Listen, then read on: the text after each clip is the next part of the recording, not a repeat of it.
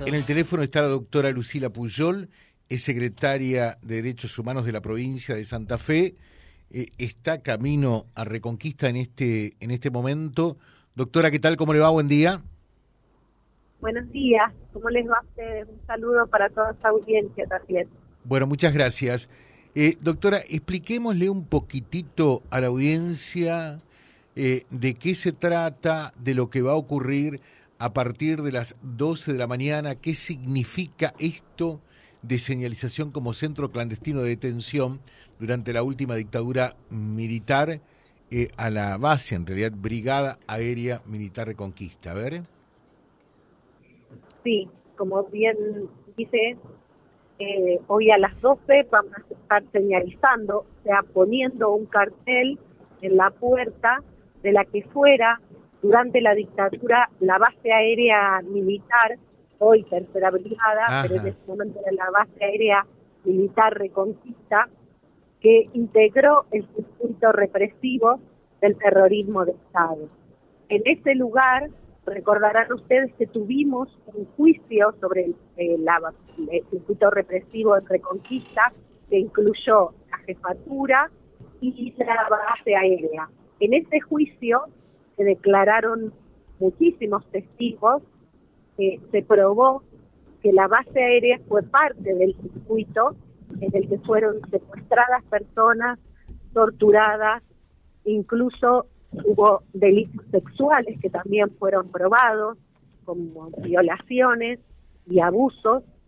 Eh, bueno, también hicimos una inspección ocular y finalmente hubo una sentencia condenatoria en 2013. Y allí fueron condenados eh, Danilo Zambueli y Benítez, que eran los dos militares, además de los policías condenados, ¿no? Pero respecto de la base aérea, ellos dos, eh, como ustedes saben, eh, parte de, los años que tuvimos impunidad, que no se pudo continuar con los juicios, en ese tiempo falleció quien había sido responsable de todo el, área, en, términos militares me refiero, que era el Comodoro Bantienes. Él no llegó a juicio porque falleció antes. Eh, doctora, y de manera tal que usted dice, eh, este, este lugar fue parte, y esto lo corroboró la justicia del, del circuito de terrorismo eh, de Estado, donde se cometieron diversos delitos. A ver, ¿lo, subrayamos a esos delitos, por favor? Sí, como señalé antes, hubo eh, personas secuestradas, privadas ilegítimamente de la libertad, torturadas. Cuando fuimos a la infección ocular, lo que fue Nancar eh, de, la base aérea, allí tenían sobre las paredes como eh, eh, estaban las personas detenidas y secuestradas y encadenadas eh, durante horas, días, y también en la parte donde hay eh, celdas, digamos, allí es donde hubo varias personas que también declararon en el juicio y entre ellas yo le decía los terribles delitos sexuales que sufrió eh, Griselda Prato, que recordarán porque eh, ustedes mismos también eh, en su momento eh, ella lo contó en, la radio, ¿no? Los terribles delitos sexuales que sufrió. hubo otras mujeres que, también durante el juicio hablaron de, de abusos, tocamientos, etcétera, ¿no? Muy graves.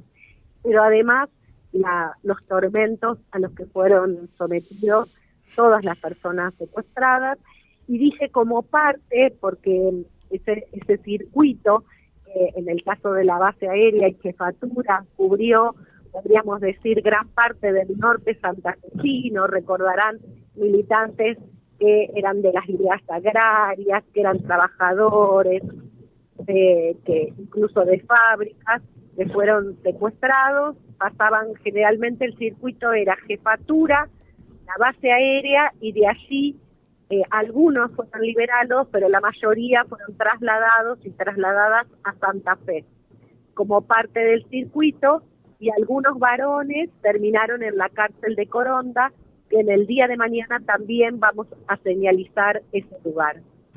O sea, eh, había un circuito que de alguna manera comenzaba acá en esta unidad regional 9 de policía, eh, con, con accionar y jurisdicción, sobre todo el departamento de acá, eh, pasaban a la base aérea y, y desde allí a Santa Fe.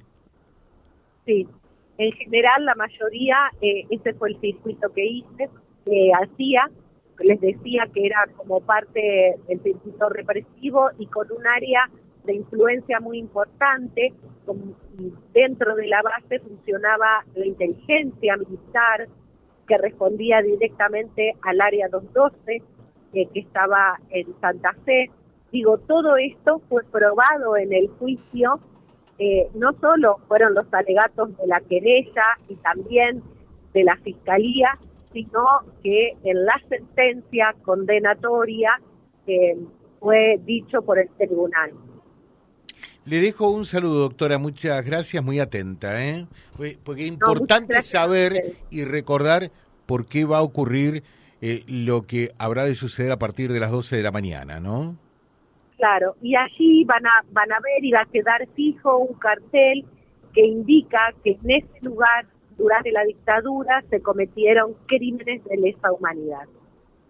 Gracias, ¿eh? eh también vamos, eh, gracias a ustedes. No, no, termine, termine, por favor, termine, termine. Quiero contarles que vamos a contar con la presencia del secretario de Derechos Humanos de la Nación, Horacio Pietragala Corti, que también está llegando a la ciudad de Reconquista eh, por estas horas.